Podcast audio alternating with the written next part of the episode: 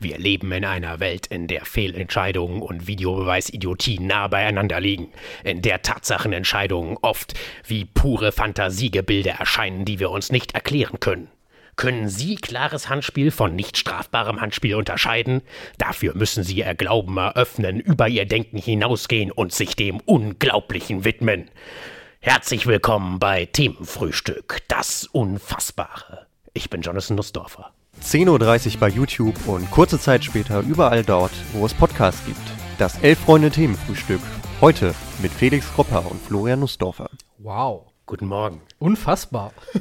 Ja, ähm, habe ich, hab ich den ganzen Tag unter der Dusche geübt. Ich wollte gerade sagen, da hast du, aber was, hast du dir für dein Comeback hier auf der Couch mal was Schönes ausgedacht. Ja, ähm, ich- schön mal wieder mit dir hier zu sitzen, Felix. Äh, gleichfalls, ich war lange nicht da. Ähm, es ist aber tatsächlich so, heute sind alle weg. Personeller Notstand. Personeller Notstand und dann ist das Gesicht der Krise wieder da. Das Elf-Freunde-Lazarett äh, Ja, ist ja. gut gefüllt. Äh, Och, die nicht. Urlaubskasse auch. Ich wollte gerade sagen, die sind alle im Urlaub. auch. Und ähm, der Mann, der sonst hinter der Kamera ist, äh, hat sich geziert, aber er hat sich dann auch zerren lassen äh, vor die Kamera und äh, hält jetzt seine wunderschöne Fresse in selbige. Ja, äh, gut, muss, muss man vielleicht für die Podcast-Hörer sagen. Ich bin ja. Ja. Hörerin. Ich bin heute zum ersten Mal im Podcast zu hören. Ich bin wunderschön. Ähm, stellt euch einfach einen sehr, sehr schönen Menschen vor, der Genau. jetzt zu euch spricht und über Fußball redet. und über Fußball redet und man darf das auch verraten. Du hast gestern schon gewusst, dass du heute hier sitzen würdest und hast dir Ich habe mir alles äh, angeguckt. in Vorbereitung auf diese Sendung sogar die beiden DFB-Pokalspiele des gestrigen Abends reingezogen. Ja, also zu Düsseldorf, Nürnberg, mh, nur die Schlussphase, die war aber Mhm. auch die, über die ich ähm, in erster Linie sprechen möchte. Ich bin vorher nicht nach Hause gekommen, einfach, man kennt das ja hier, die Ja, stressige, Arbeit, stressiger Arbeit, Redaktionsalltag. Ja, ja. Ähm, darum habe ich natürlich auch die ersten Minuten von Dortmund gegen Bochum verpasst, Ah ja. weil das Elfmeterschießen sich so lang zog. Mhm. Ähm, aber auch das hat schöne Geschichten gebietet und äh, äh, geboten und ich finde, Nürnberg-Düsseldorf ist auch einfach, es war eine, es war ein schöner Pokalabend gestern.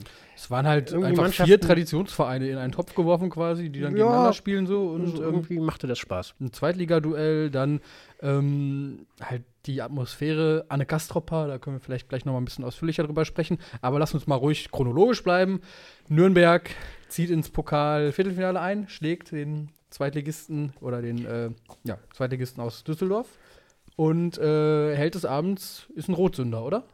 Würde ich jetzt so sagen. Äh, Ja, es war der Abend der Florians, kann man sagen. Stimmt. Ähm, ja gut, sprechen wir doch zuerst über Florian Flick. Ja. Der, Schalker Junge übrigens. Ausgeliehen äh, an unsere an, ausgeliehen an unsere Freunde der hat äh, zweimal wirklich in höchster Not gerettet in der Verlängerung. Einmal kratzt er den Ball von der Linie Ja. und dann kratzt er den Düsseldorfer. Vom, vom Platz. ja. Also ich fand, äh, das war, Es war mit Ansage, ne? Es war mit Ansage und es war auch. Äh, der ehrlichste Platzverweis, den es geben kann. er wusste, glaube ich, schon, als er losgelaufen ist, dass er jetzt eine rote Karte kriegt. alle Beteiligten sofort sagen, muss er machen, wo auch niemand ihm Vorwurf macht, selbst die Düsseldorfer ankommen und ihm noch so auf die Brust klopfen, ja. Ähm, er auch keine einzige Sekunde irgendwie noch versucht zu lamentieren. Und mh, irgendwie geht mir da das Herz auf und da frage ich mich auch mal, was mit mir nicht stimmt, aber Nein, ich finde es irgendwie. da Also, sind wir schon zwei, würde ich sagen. Ich fand's auch. Also, gut, er wird jetzt wahrscheinlich für zwei, drei Spiele gesperrt werden aufgrund dieser Notbremse. Und äh, spielt, wenn er Pech hat, vielleicht also erst dann 2025 oder so wieder im Pokal, wenn er zu Schalke zurückkehrt und die sich früh verabschieden oder so. ähm, aber es war so ein bisschen so der Märtyrer, oder? Er, er opfert sich fürs, fürs Team. Er weiß genau, er, er wird im Elfmeterschießen keine Rolle mehr spielen. Und ja, also, ich meine, gut, in der Situation, es war ja wirklich mit Ansage, die, ich glaube, es war schon sogar über 120 oder, oder Ja, und kurz davor. war natürlich äh, auch, äh, aber so schnell da und auch die Entscheidung zu treffen, okay, das ist jetzt wirklich das Beste, was ich machen kann in dieser Situation, Mhm, ja. muss man auch erstmal. Ähm, Es war halt relativ eindeutig, weil er riskiert nicht so viel. Es war dann ein Freistoß aus 20 Ja, Metern, genau. wo die Chance halt, dass der dann reingeht, ja irgendwie dann doch nicht so Ja. hoch ist. Und äh, also, ja, er, er macht schon richtig. Es ist halt, wenn es in der 115. sowas kommt, da kann man schon nochmal eher drüber diskutieren. So muss, muss er es irgendwie machen. Ist in die Rolle des Rotzünders gedrängt quasi. Ja. Ähm, natürlich hat das nicht so diese wahnsinnig geilen Vibes wie die Suarez 2010. ja. Aber Ein bisschen. Hatten. Ja, ja. Äh, die Leute sind froh, dass du wieder da bist übrigens und äh, fordern ein Like für das Intro. Da schließen wir uns an. Achso, generell Ähm, auch einfach Likes, auch wenn es euch nicht gefallen hat. Einfach, es ist, ja, das, ihr sagt das immer so, gebt Ja. uns eine Bewertung ab, gebt uns eine gute Bewertung. Also, Genau. Uns ist auch egal, ob die aus vom Herzen kommt oder nicht. Also wir freuen uns über die von Herzen natürlich noch mehr, aber äh, rein für die Algorithmen. Den bringen die Leuten, den Leuten gefällt dein Pullover, den du zu Ehren des Geburtstagskindes. Ähm, Christoph Maria Herbst hat heute Geburtstag, ja. Genau. Übrigens äh, ein Geschenk von Florian Nussdorfer zu meinem 30. Ja. wenn ich das sagen darf. und Also, die Leute sagen, du Kollegen. sollst in die schwarze Kiwi vor dir sprechen. Ja, ich nicht immer mich angucken dabei. bemühe. Sonst, Ja, äh, ach, das, das, das ist witzig, weil ich das meistens äh, denen, die hier sitze, Genau. auch sage. Und ich sag, mach's erstmal selber besser. Ja, jetzt bin ich dabei und versage dabei. Tut mir leid. Okay, Gut, ich werde mir aber jetzt Mühe geben, nur noch in diese schwarze Kiwi zu sprechen und Florian Nussdorfer nicht anzugucken. Ich weiß Genau. ja, wie du aussiehst. Das verunsichert mich auch. Ja. Äh, außerdem äh, müssen wir noch das Elfmeterschießen, glaube ich, kurz besprechen. Ähm, Ja, da kommt äh, ein anderer Florian. Ein anderer Florian ins Spiel. Ja. Florian Kastenmeier. Ja. Finde ich auch einfach den besten Tor, äh, Torhüternamen, den man haben kann. Torhüter mit Supernamen. Ja, Kastenmeier. Find's, also ich finde, das sollte man auf jede Position durchziehen. Irgendwie dann der, der Stürmer Klaus oder der Mittelfeld Müller. M Mittelmüller. Mittelmüller finde ich auch einen guten Namen. Ja. Abwehr, Abwehr Schulz. Ja. Ne? Verteidiger Schulz. Ja, wie auch immer. Äh, Schreibt es auch gerne in die Kommentare. Wir freuen uns immer über Kommentare. Auch alles für die Algorithmen. Ähm, ja, genau. Und da ist dann die Situation, dass Duman, der Mann, der überhaupt für die Verlängerung gesorgt hat, weil er in der 93. Minute nochmal getroffen hat. Ehemaliger Düsseldorfer übrigens auch. Das sind die Geschichten. Solche Geschichten schreibt nur der Pokal. Äh, läuft zum Elfmeter an und der wird gehalten von Florian Kastenmeier. Ich sage den Namen nochmal, weil Florian Kastenmeier so ein schöner Name ist. Ich glaube, wenn ich so dich angucke, geht's. Dann geht's, ja. Florian Kastenmeier jedenfalls hat sich aber eine Millisekunde zu früh von der ähm, Linie getrennt. Mhm. Es scheint so, der Elfmeter war so schwach geschossen, dass Florian Kastenmeier ihn vermutlich auch gehalten hätte, wenn Florian Kastenmeier bis zum Schluss auf der Linie gestanden hätte. Ähm, und darum wird der Elfmeter wiederholt. Ja, es Und- ist ein bisschen schwierig, oder? Weil es äh, schwierig ist, bei diesem Thema sehr konsequent zu sein. Also, Einerseits das, ähm, andererseits, also der Schiedsrichter wurde danach, danach noch befragt und hat gesagt, es ist eine Schwarz-Weiß-Entscheidung und Mhm. da muss man dann halt sehen, dass er sich zu früh gelost hat, äh, gelöst hat und dann ist es ja auch eine klar erkennbare Fehlentscheidung. Ja. Ähm, ich finde es irgendwie auf den ersten Blick kleinlich, andererseits auch total dämlich, wenn man das weiß als Torhüter, dass äh, man sich trotzdem da nicht unter Kontrolle hat, einfach seine Füße auf der Linie zu lassen. Also das ist ja irgendwie so das Leichteste, was man erwarten kann. Und ähm, mir ist dann aufgefallen, dass beim vierten Schuss oder so ähm, Florian Kastenmeier das wieder tut und wieder äh, zu früh von der Linie löst. ich hoffe, du hast schon einen wütenden Leserbrief äh, an, an den DFB geschickt. Nee, also weil ich, ich, ich bin kurz davor, einen wütenden Leserbrief an Florian Kastenmeier zu schreiben. Also nein, also nee. ja, Einfach damit du seinen Namen schreiben darfst. Ja, ich würde ich würd gerne, wenn Florian Kastenmeier zuschaut, kriegt von uns äh, gratis heftig. Ich würde sehr gerne seinen, äh, seinen, seine Adresse auf Umschläge, von uns frankierte Umschläge schicken und Ja. schreiben und dann Florian Kastenmeier ein paar Hefte schicken. Gut. Ja. Aber dadurch äh, der FCN im Viertelfinale. Ja, Gut benötigtes oder sicher dringend benötigtes Geld auch äh, nochmal akquiriert und ein bisschen äh, überraschend angesichts der Lage der Liga. So, da sind sie ja ordentlich abgeschmiert, mittlerweile nur noch Relegationsplatz. ja also ich glaube, ähm, In, dieser der zweiten Liga, die sehr, sehr eng ist Ich habe dann natürlich. natürlich noch die Zusammenfassung gesehen. Das sah schon so aus, als ob Düsseldorf das eigentlich auch gewinnen kann Ja. in der zweiten Halbzeit. Ähm, ich freue mich. Ich mag Nürnberg irgendwie. Ich habe so für, für Nürnberg so ein kleines Fable schon aus Mhm. Schulzeiten. Ich fand die immer ganz cool. Ich habe auch mal kurz in Nürnberg gewohnt. Mm, Also, ja, also vom Sympathiegehalt her auf jeden Fall richtig. Jetzt auch als letzter ähm, Zweitligist, der noch Ja. dabei ist, drücken wir Ihnen die Daumen, dass Florian Flick vielleicht sogar dieses Jahr nochmal im DFB-Pokal spielen kann. Das wäre dann das Finale. Ja, apropos Florian, Flo der Geograf wirft ein. Äh, Stefan Wächter und Timo Wache waren natürlich auch noch äh, super Torhüternamen. Das stimmt, ja. ja. Muss, man, muss man so sagen. Äh, aber gut, lass uns über das äh, Spiel sprechen, was vielleicht noch ein paar mehr Leute elektrisiert hat. Ähm, das Derby, ob es jetzt groß war, klein, mittel, mittelschwer, äh, das sollen andere beurteilen, die da nicht emotional involviert sind.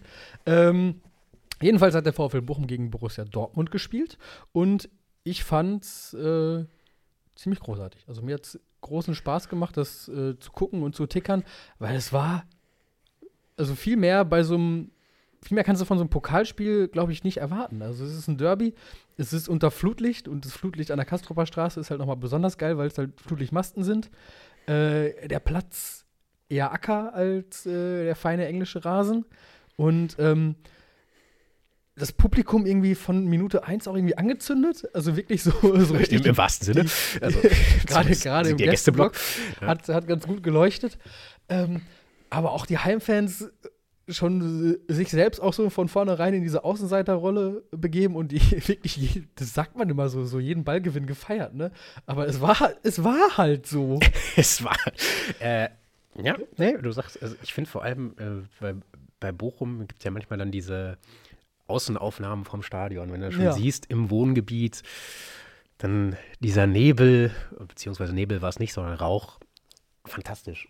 Also, nee, es hat also, allein schon die Ansetzung. Ich äh, bin auch so ein bisschen dabei, mich in den VfL Bochum so verlieben, wäre zu viel gesagt, aber so, wenn Bundesliga. Anzuerkennen. Nein, auch so wirklich sage, ja, ich. Äh, wenn Bundesliga, dann Bochum. Ja. Ich möchte mich dem FC Augsburg lossagen und jetzt bin ich Bochum-Fan. Okay. Ja, weil, weil Tizi Ihr habt ist es ja, zuerst gehört. Ja, Tizi ist ja schon äh, Augsburg-Fan, darum. Genau. Ja.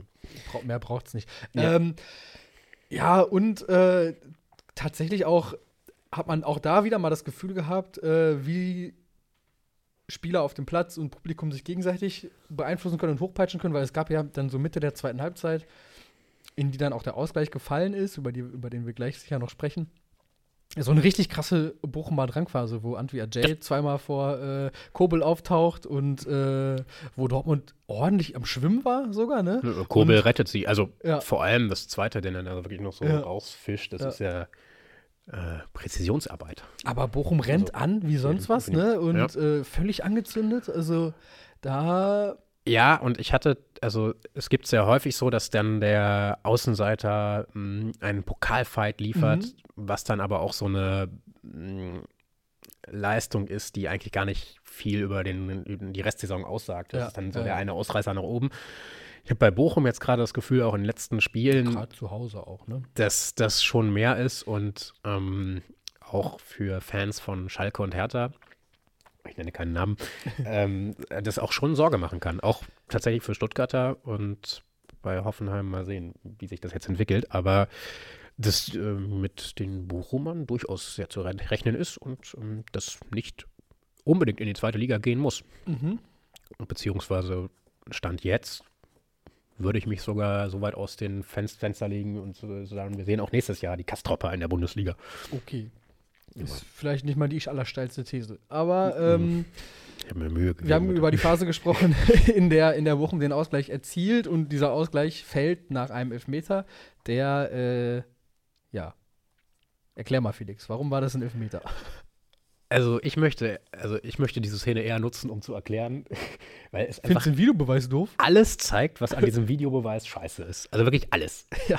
Erstmal, es dauert ewig. Es hat, ich habe gerade noch mal, äh, habe ich das bei Twitter gelesen, jemand hat es gestoppt, also es waren viereinhalb Minuten Viereinhalb, okay. zwischen, äh, zwischen Pfiff und Ausführung Ja. des Elfmeters quasi. Okay, na gut, dann bist du. Nee, also es dauert ewig und ich kann das eigentlich sogar verstehen, warum. Weil äh, er, Ja, es gibt ja viel zu gucken, ne?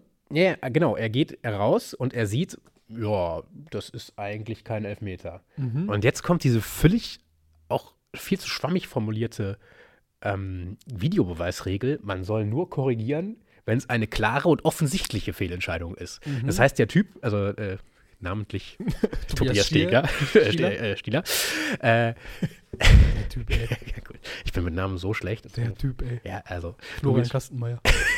ich konnte mir nur noch Florian Kastenmeier merken. Ähm, nein, er guckt sich da quasi drei Minuten an. Ist das eine klare und offensichtliche Fehlentscheidung oder ist das so irgendwas, wo man sagen kann, hm, ja, vielleicht noch drin? Dann muss man noch darüber reden, ob es überhaupt im Strafraum ist oder nicht, was Tendenz eher ja, aber auch nicht hundertprozentig zu sehen ist. Und das ist ja komplett absurd eigentlich, dass es schon, also sobald wir über sowas reden wie Auslegungssache oder so, wird der Videobeweis einfach nicht funktionieren. Ja, ja, genau. Und es ist halt einfach eine, eine Äh, ja, es ist Irrsinn. Machen wir es kurz. Dann ähm, zweitens muss man halt auch einbeziehen, was war vorher. Es war vorher ein Stürmerfoul. Ja. Und diesmal sogar unmittelbar vorher. Ja.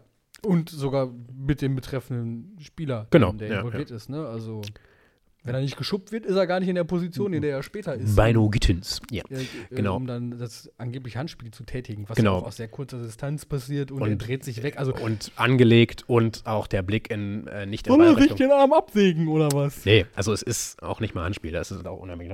Und, Und dann ist es vielleicht nicht mal im 16er, das ist ja auch noch. es ist, äh, Also, ist schon, ich meine, letztendlich ist es nicht spielentscheidend, ähm, aber es hätte durchaus spielentscheidend sein können. Ja, in dem Moment dann natürlich. Und Ja. es liefert durchaus wieder Munition, diesen unsäglichen Videobeweis abzuschaffen. Also auch als, als Befürworter des Videobeweises ist das halt dann auch, es, es nimmt ja auch die Autorität von ihm weg und ähm, er ist dann halt auch einfach im Stich gelassen, wenn sich die, der, die Fehlerursache dann, einerseits ist er das natürlich, auch andererseits, er kriegt diese Bilder ja nicht vom, vom Foul davor. Ja, geliefert. Genau, die hat er gar nicht. Äh, Genau, bekommen, dann ne? ist er halt da auch irgendwie Ja. in dem Moment dann so ein bisschen der Dumme, der dann halt nur auf diese ähm, Handentscheidung gucken muss und nicht, ob das vorher ein Foul war. Matthew Matt wirft noch ein, andere nehmen die Arme auf den Rücken, aber ich würde mal sagen, nicht beim Sprung. Ähm, Ja, und so. Also, nee, wir können das jetzt gleich nochmal wir, gehen, wir gehen gleich nochmal in die ausführliche so.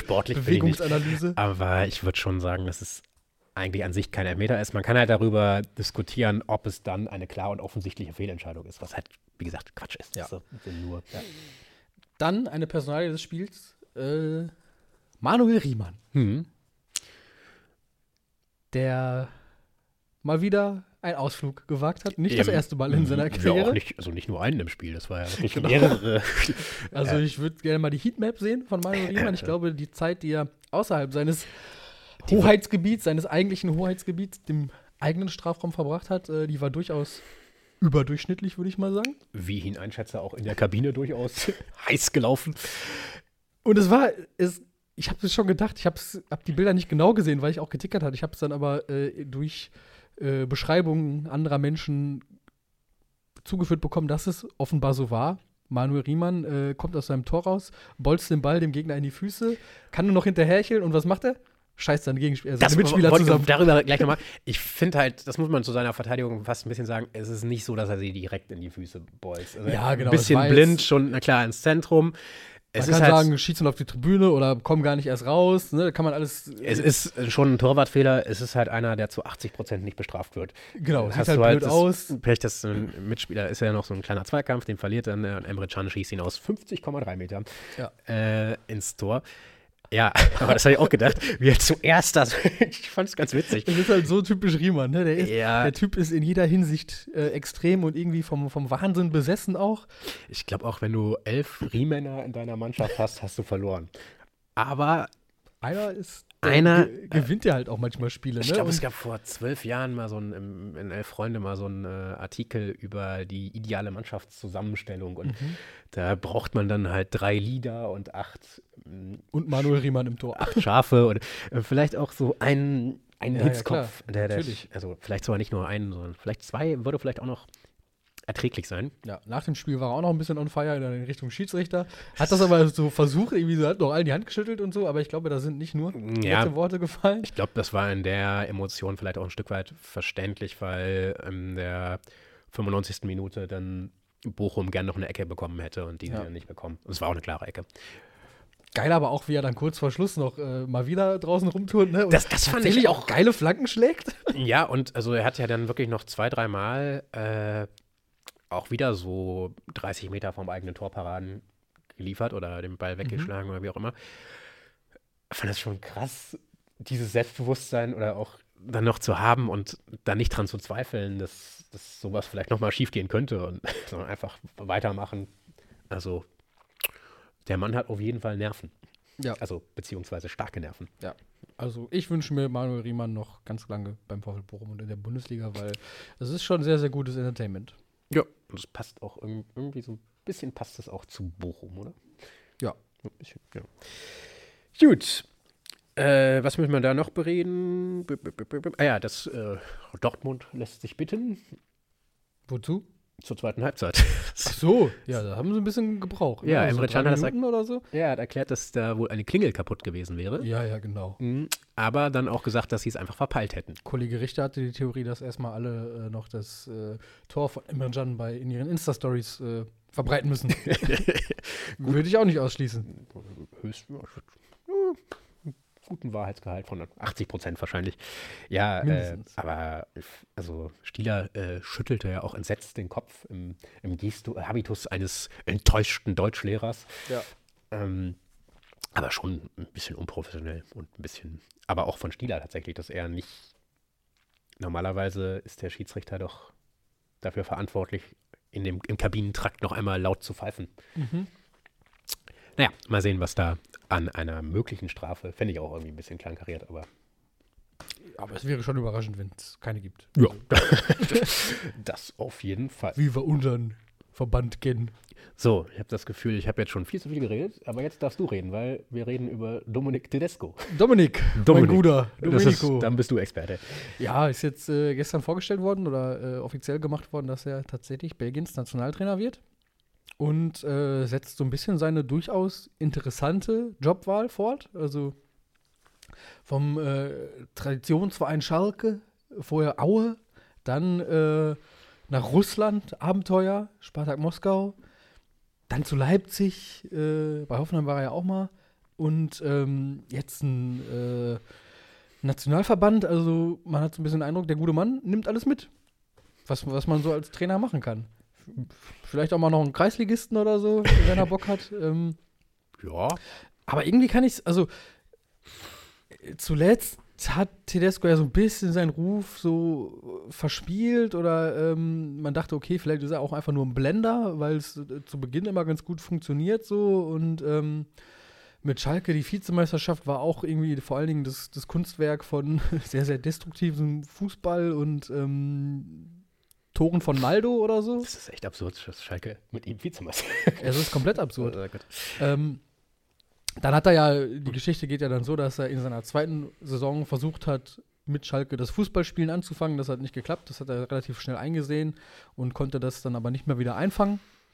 Und auch bei den weiteren, Moskau war, glaube ich, ganz in Ordnung. Und ähm, Das habe ich nicht, nicht verfolgt, um ehrlich zu sein. bei, bei Leipzig wurde er dann auch ziemlich schnell wieder gegangen. Mhm. Also, Das hat mich ehrlich gesagt ein bisschen überrascht. Mhm. Ich finde halt, Belgien klingt total undankbar jetzt. Also, das ist ja eigentlich eine Nation, die ihre goldene Generation gerade hinter sich bringt.